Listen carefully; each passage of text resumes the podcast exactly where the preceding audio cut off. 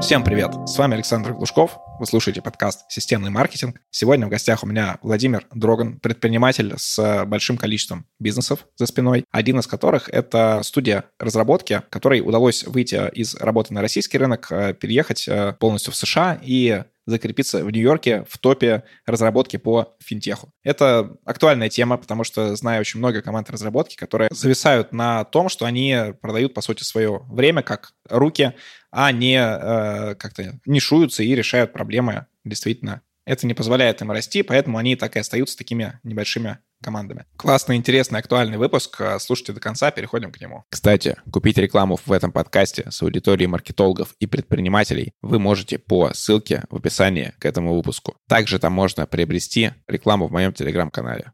Владимир, привет. Представься и расскажи о себе, кто ты в профессиональном плане. Привет, да, я Владимир, э, занимаюсь бизнесом а, уже лет 15. У меня несколько бизнесов. Один из них это IT-компания, мы создаем продукты на заказ, это финтех, крипта и все остальное. Есть еще бизнес офлайн, это, ну, я его недавно продал, это культурное пространство Циферплат в Ростове-на-Дону, когда-то был моим. И э, еще я инвестировал в производство йогуртов, делаю консалтинг, помогаю бизнесам а, выходить за рубеж, растить их, развивать, делать их большими. Супер. Как раз мы с тобой сегодня будем говорить про последнюю часть того, что ты сказал. Это про то, как российским бизнесом мы больше будем говорить про разработку, команды разработки, какие-то небольшие компании, как им выходить за рубеж, так как э, традиционно есть такое понимание, что там на Западе, в бурже, там э, высокие чеки, э, при этом э, качество программистов, которые на наших территориях работают, и вообще по СНГ качество вот этих IT-специалистов высокое.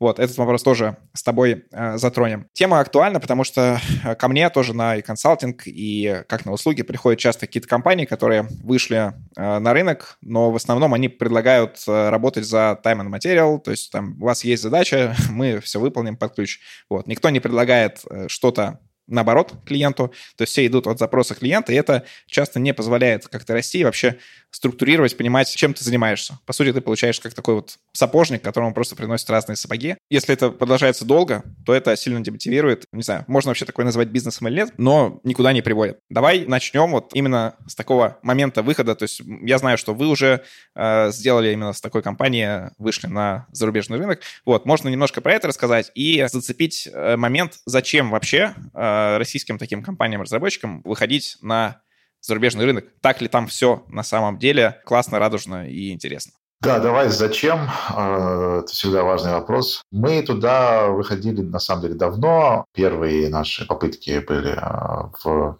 2014-2015 году.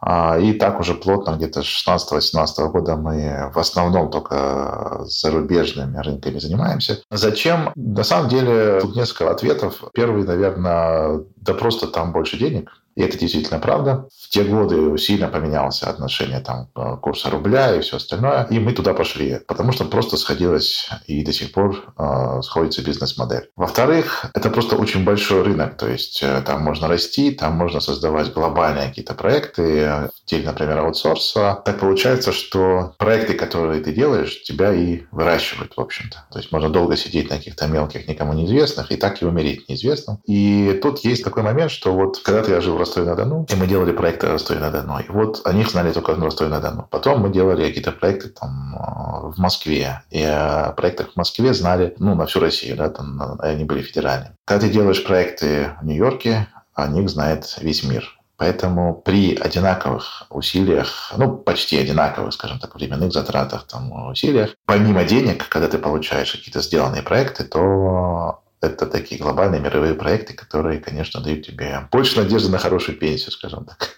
Супер. А если вот, в принципе, взять сам выход, потому что хорошо сразу делать какие-то интересные финтех-проекты в США, в Нью-Йорке и так далее. По опыту всех моих знакомых, которые также пытались выходить за рубеж, чаще всего заказы они получали только с бирж фриланса, где их перекупали местные какие-нибудь агентства, которые просто перепродавали их работу в несколько раз дороже конкретным заказчикам. При этом а, как выходить им на нормальных заказчиков самостоятельно, у них понимания не было. Складывается история, что вот непонятно, что делать, вот мы агентство, вот сайт перевели на английский, но а, как получать заказчиков непонятно. Соответственно, интересно тебя послушать было бы общие подходы или общие какие-то а, принципы, которые актуальны для того, чтобы искать а, заказчиков на новых рынках. Да, мы тоже первые попытки делали примерно так же. То есть мы начали с того, что пошли на биржу фриланса. Мы действительно тоже также получали от перекупов, грубо говоря, какие-то проекты. И в какой-то момент столкнулись с тем, что довольно быстро, на самом деле, они же поначалу маленькие, да, проекты. Там,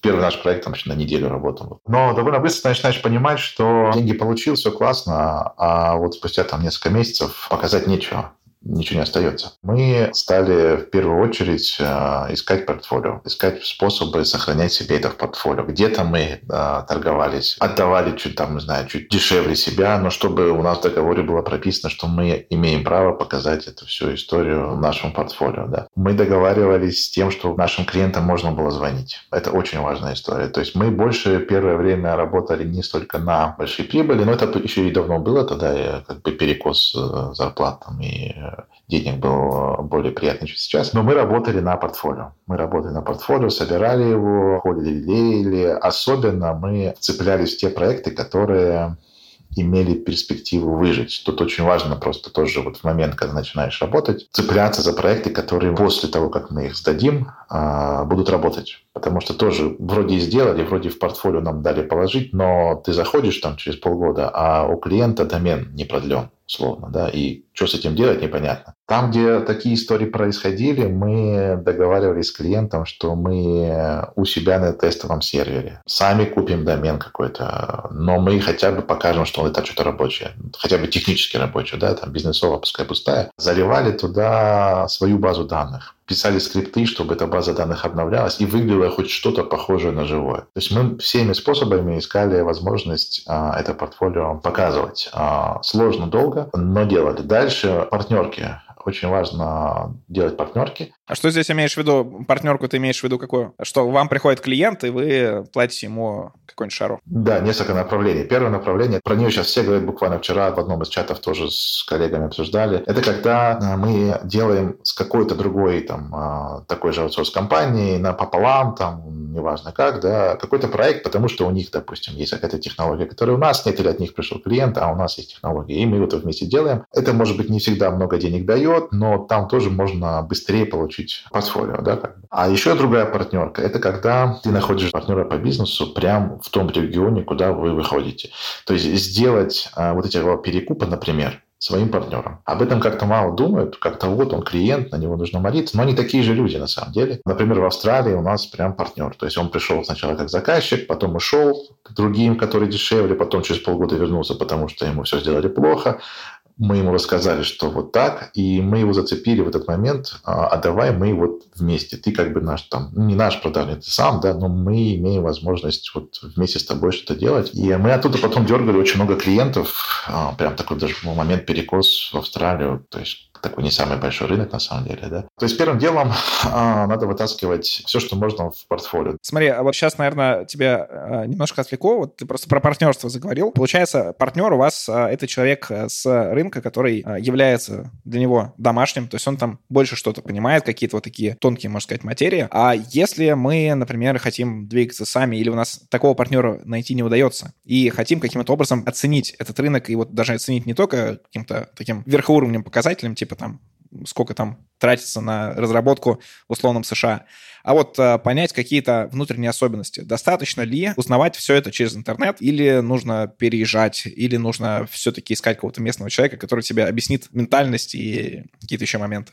На мой взгляд, а, если вы хотите вырасти за рамки хотя бы там какого-нибудь апворка и чего-нибудь такого, да, фрилансский язык бирж, то и вообще у вас есть цель не просто там 15 человек команду держать и так далее. Это нужно делать обязательно. Разговаривать как можно больше с теми людьми, которые находятся на территории, жить на этой территории, смотреть на эту территорию. В моей жизни были истории, когда мы по полгода не могли добиться какой-то аудиенции через LinkedIn с каким-то потенциальным лидом. А, ну, знаете, все эти истории знают их, когда человек сказал, ой, интересно, и пропал. Вот, вот эти вот пропадающие лиды, которые просто неизвестно, куда растворяются, они вдруг начинают активизироваться, как только ты пишешь, а я вот здесь, в твоем городе, а буду тут жить, да, вот мы тут компанию открыли, еще что, ну, в общем, там какие-то моменты пишешь, и вдруг они начинают а, активизироваться, выходить навстречу, ты с ними пьешь кофе, ты видишь этого человека. Я, например, много таких а, контактов открыл, реактивировал, скажем так, да, когда оказался на территории, и оттуда пошли проекты. Вот реально по полгода, по году не получалось а, через LinkedIn добавиться, ну, договориться о чем-то. А здесь раз, все пошло. Более того, я заметил такую историю, что для нас LinkedIn – это попытка вот познакомиться, а потом вытащить человека на какой-то там созвон, возможно, даже встречу. На самом деле это работает прямо наоборот. То, что я увидел в той же Америке, люди сначала знакомятся где-то в офлайне, через интро, через любые старые способы физического знакомства, а потом добавляются в LinkedIn. Просто как вот вместо записной книжки этот LinkedIn используется. И вот это осознание у меня появилось только тогда, когда я лично находился вот э, на нескольких встречах, куда мне сделали интро, лично привели, познакомили, вот телефон. И после этого люди говорят, а, давай тебе добавлю LinkedIn. Это такое подтверждение, что да, вы познакомились. То есть это вот такая маленькая деталь, но таких деталей очень много на самом деле. Да? Когда ты, э, не знаю, ты стоишь около небоскреба и понимаешь, что вот все твои ряды, которые ты не мог найти. Ты просто садишься в лифт и по каждому этажу вот так вот едешь, и там 20-30 компаний, которые вот они, заходи, общайся, все. Где-то пошлют, где-то ты просто показдевишь, поговоришь, что надо, а с кем работаете, узнаешь мнение, как мыслят эти люди, да. Офер меняется после этого, совершенно меняется. То есть не вот эти вот все истории, что вот у нас там условно такие-то технологии, и у нас там the best talents, там, не знаю, топ-ночь технологии, все, ну, стандартные эти фразы, они просто вылетают из головы, потому что этими словами эти люди, которые ты их видишь, они не говорят они как-то по-другому разговаривают, и другие слова, и э, совсем другие конверсии потом уже даже в LinkedIn появляются. Классно. Ты когда говорил про этот э, небоскреб, в котором 20 твоих клиентов, тоже вспомнил, как э, один раз мне через такой аутрич по России удалось э, вытащить одного потенциального клиента на продвижение. Это была сложная такая B2B тематика, вступление в СРО, аттестация промбезопасности. И когда он был в Москве, он мне написал, мы с ним поехали пить кофе, и он меня позвал там, ну, отель на Киевской, по-моему, Blue Radisson или что-то такое.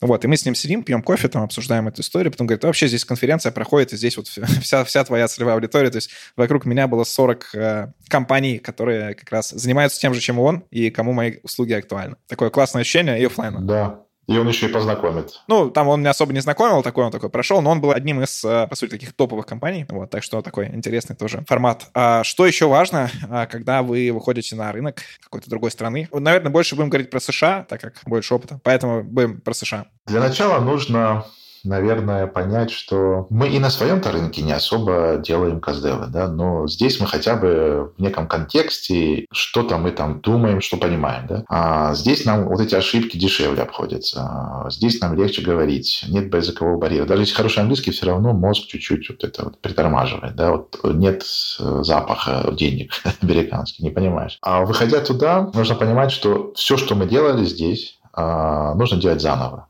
Вот просто заново вообще. Вот как будто мы вернулись вот в первый день нашего существования. Вокруг нас незнакомая территория совершенно. То есть просто перенос, в общем-то, он не работает по-хорошему. Более того, перенос может в какую-то ловушку загнать, типа такой, что ну вот же у нас там хорошие приложения банковские, почему у американцев там они плохие, да?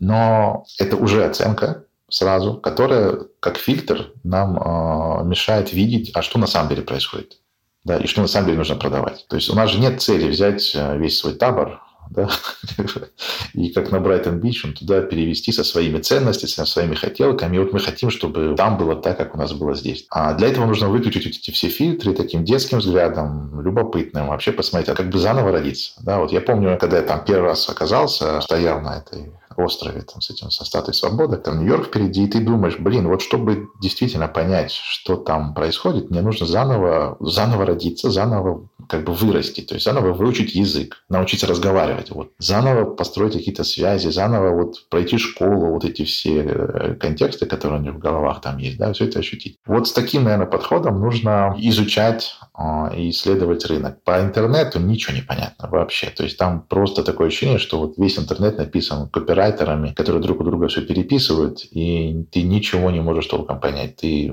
только тратишь время. Что еще? Вот, то есть такой свежий, открытый взгляд, любопытный. Как на самом деле эти люди думают? Чем они живут? Например, первый, когда там пару недель я находился там, я с кем-то начинал контактировать, и потом контакт терялся. И я не мог понять, почему я теряю контакт. Я не понимаю, где эти люди. Я познакомился с мест, ну, с русскоязычными там знакомыми. Они говорят, ты вообще представляешь, тут люди работают, до сих пор используют смс настоящие смс гораздо чаще, чем, например, там даже WhatsApp.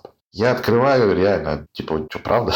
открываю смс и все те люди, которые пропали, просто писали мне на смс. То есть вот простая история. То есть я уже настолько отвык от этих смс, что я даже туда не заходил. У меня даже нет этого виджета, там даже смс. А они мне писали, типа, давай встретимся. Такие мелочи. Они им понятны только, когда ты хочешь на территории. Второе, что можно было бы так сказать, это то, что это все-таки дорого. Для нас дорого. Для них это то, как для них. Я вот по идее да, вот партнерки в LinkedIn нашел пост, увидел случайно, что какой-то из SEO расстался со своим партнером, у него опыт в аутсорсе, и вот он ищет какую-то другую аутсорс-компанию, где бы он мог применить там, сколько там, не знаю, 8-10 лет, не помню уже опыта. И он, наверное, такой абориген, так сказать, настоящий американец, все. А я посмотрел сайт и что-то изучил, написал, давай общаться.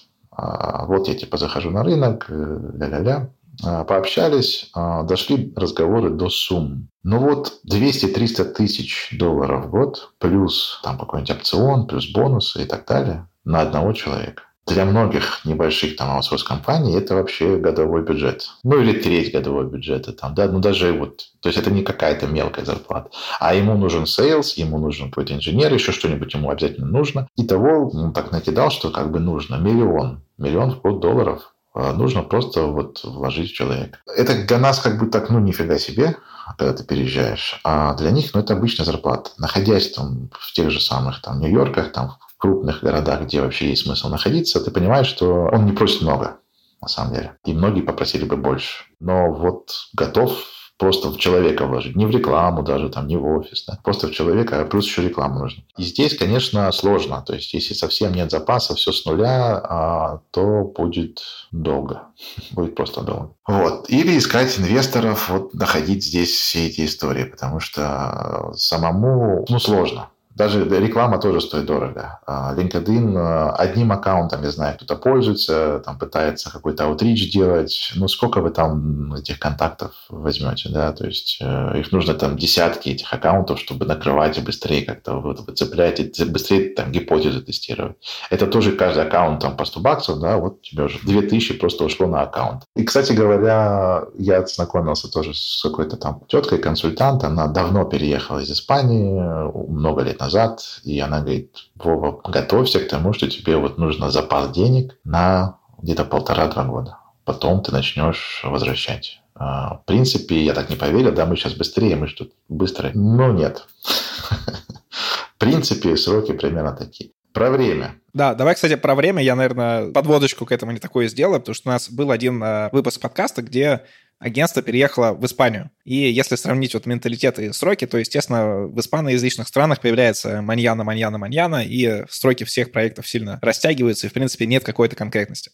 При этом э, рынок США воспринимается как такой оплот капитализма, где все такие супер-супер э, быстрые, четкие и так далее, и вроде как они похожи на то, что происходит в России, потому что в России тоже именно, если взять какой-то такой рынок, там, думаю, все похоже. Скажи, как э, на самом деле, как на твоем опыте? Время на небе и на земле течет не одинаково.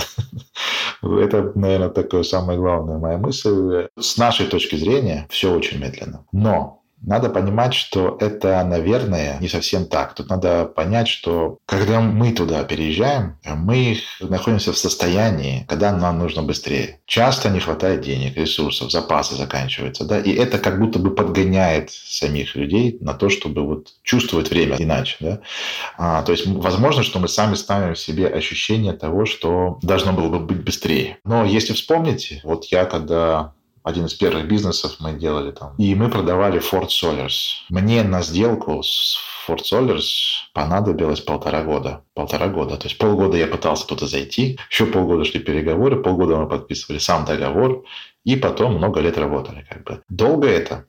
Но если ты хочешь быстро, быстрые сделки, у тебя горит, вот надо в ближайшие месяцы. Вот я многих спрашивал, кстати говоря, я делал такие каздевы даже IT-компаний какой-то период времени. И когда спрашиваешь, а сколько вам и когда нужны деньги, у всех горизонт планирования, ну, 3, ну, 6 месяцев. Все. Потом, короче, надо, чтобы уже были миллионы. Все, вот такое ощущение. Но вот сравнить даже с сделкой в России, да, год-полтора, это нормально для такого большого, тяжелого B2B, да. А, там будет так же. Плюс э, здесь хотя бы еще там быстрее находишься, там какие-то контакты, там чуть медленнее контакты еще находятся. В целом ощущение, что они чуть-чуть медлительнее, чем мы, все равно существует, потому что вообще Америка это просто деревня просто деревня, и вот кроме Манхэттена, там небольшого кусочка Манхэттена, там каких-то отдельных там вот этих вот сити, все остальное это деревня. И э, вот когда эта метафора, что это деревенские ребята, вообще все. Мне в голову село, а я стал понимать, что такое американцы. Как люди в деревне общаются. Ну, они любят личное общение, да, они любят какие-то знакомства, они любят традиции, они любят вот эти все вещи, которые там устроены. И вот с таким подходом, если ты относишься к Манхэттену, на самом деле начинаешь понимать, что происходит. Потому что все эти инновации, вся эта суета не дает правильных ответов. Мне кажется, это по всему миру, по крайней мере, во всех странах, где я был, там в США я не был, но все страны на меня воспроизвели тоже впечатление, что большая часть этого такая деревенская. Может, есть какая-то вот эта инновация, что-то, но это очень локализированная такая история и прям ограниченное количество людей. В России, мне кажется, даже больше количество вот этих э, инновационных людей, чем практически во всех странах. У меня тоже такое ощущение абсолютно. Поэтому, да, личные связи, вот тебя за ручку заведут. Они довольно открыты, на самом деле. На третий день я сидел на, не помню, каком там 28 этаже у кого-то миллиардера, там 17 миллиардов, по-моему, компания, предлагала ему как бы аутсорс. Ну как, предложила, потом просто стал сказать Давид, ну ладно, не хочешь, тогда расскажи, что у вас тут происходит на самом деле. Он все рассказывал.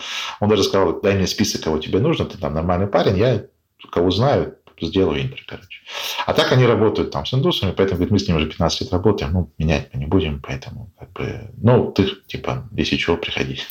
вот, то есть там вот все такое открытое, ну, такое неторопливое. Плюс у них нет инфляции, не было раньше инфляции, да, сейчас появилась. Не было ощущения, что сейчас все рухнет, как, например, в России. Каждые там несколько лет все меняется. То есть у них довольно стабильно все горизонты планирования другие. Многие стартаперы, которые даже приходят на консультацию, ты их спрашиваешь, типа, ну как там? Вот они приходят, например, с вопросом, как получить инвестиции. А мы их спрашиваем, а что вы уже сделали? Они говорят, да вот Ничего пока. Сейчас просто у нас отпуск. Вот сейчас еще месяц мы отдохнем, и, наверное, с сентября начнем. Типа. Ну вот у нас сложно такое представить. Если ты горишь чем-то, то ты идешь и делаешь. А там нет, ну можно сейчас подождать, сейчас там еще что-то, потом вот, наверное, я еще съезжу туда, и, наверное, потом я буду там рейзить там, деньги или еще что-нибудь. У них нет паники. Они находятся в состоянии у себя дома, в своем темпе. И для нас это, конечно, ощущение, что никуда не торопится, ничего никому не надо. Ну, у нас действительно такое есть, но, правда, я вот за последние два кризиса для себя, по крайней мере, вынес такую историю, что по факту-то с тобой ничего не случается, и можно также спокойно, абсолютно, если так, горизонт этот планирования повышать, или вот то, как ты смотришь, сильно ничего не, не поменяется все равно. То есть даже хотя какие-то есть вроде бы видимые изменения. Ты затронул, что вот э, миллиардер работает с командой индусов, и есть тоже такое в IT-мире поверье, что вот есть э, вот эти вот супер-супер дешевые индусы, э, которые пишут э, свой индусский код. Большая часть э, того же США и так далее покупает именно таких вот ребят. Что по поводу СНГшных специалистов, потому что уровень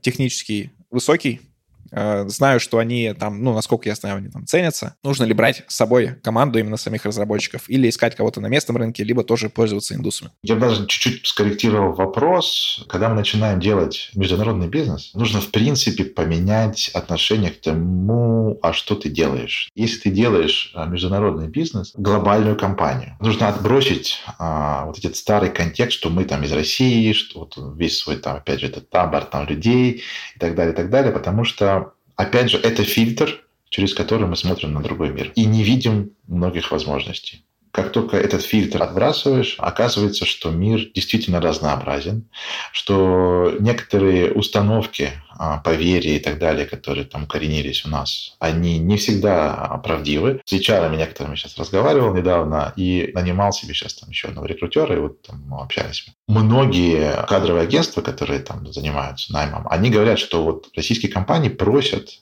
находить им русских разработчиков где-то на Кипре, куда-то мы сейчас все поуехали. Да? И я вижу в этом, что они пытаются перетащить вот тот старый мир, который у них был когда-то, до всего, вот туда, вместо того, чтобы там строить новый мир. Это напоминает мне Брайтон-Бич. 30 секунд расскажу. Ты приезжаешь на Брайтон-Бич и попадаешь в даже не 90-е, а 80-е. Я там, например, реально слышал Буланову. Вот несколько лет назад заехал. Буланову поют. Кто-нибудь из молодежи помнит, кто это такая? Нет. Но вот они приехали туда, повторили там Советский Союз фактически, и живут в этом пузыре. Часто IT-компании, многие, да не только IT-компании, да, переезжая, хочется вот сохранить что-то в своей голове из старого мира, а потом ты не знаешь, как это притулить к новому миру, потому что ты вот со своими котомками приехал, а здесь это все не актуально. После вот 24 февраля я стал понимать, что тот вариант, который был раньше, когда мы на курсе рубля, доллара играли, да, на разнице жизни, да, и уровней, фактически на этом зарабатывали, да, теперь невозможен. Теперь нужно строить там в Европе или в США или где компанию, как будто бы мы строим ее вот с точки зрения там европейцев или американцев со сложными налогами, со сложными вот этими всеми историями там, по оформлению договоров. Если такую модель в голове выстроить, тогда ты начнешь подумать, а как ты реально будешь с ними конкурировать. Потому что вот старое, оно не работает. Как только ты выкидываешь из головы, вот, что мне тут точно нужны россияне, просто хотя бы потому, что легче с ними разговаривать, да, они меня быстрее понимают. Ты быстрее начинаешь э, понимать, что вот эти люди вокруг, ты начинаешь их пробовать, там, Индия, не знаю, Нигерия, программисты из Нигерии есть, э, Бразилия, Мексика. Они не хуже. Сорян, ребята россияне, но они не хуже. Их больше, там хуже конверсия в хорошие, скажем так, да, но найти нужное количество очень крутых ребят вполне себе можно, и у тебя еще в этот момент возникает такая конкуренция, наконец-таки, которой там часто не хватает внутри России сейчас. Мы попробовали не только СНГ. СНГ сильно завязана на России все еще. Они видят, как себя ведут российские программисты, они пытаются под них как-то косить. С индусами все совершенно проще.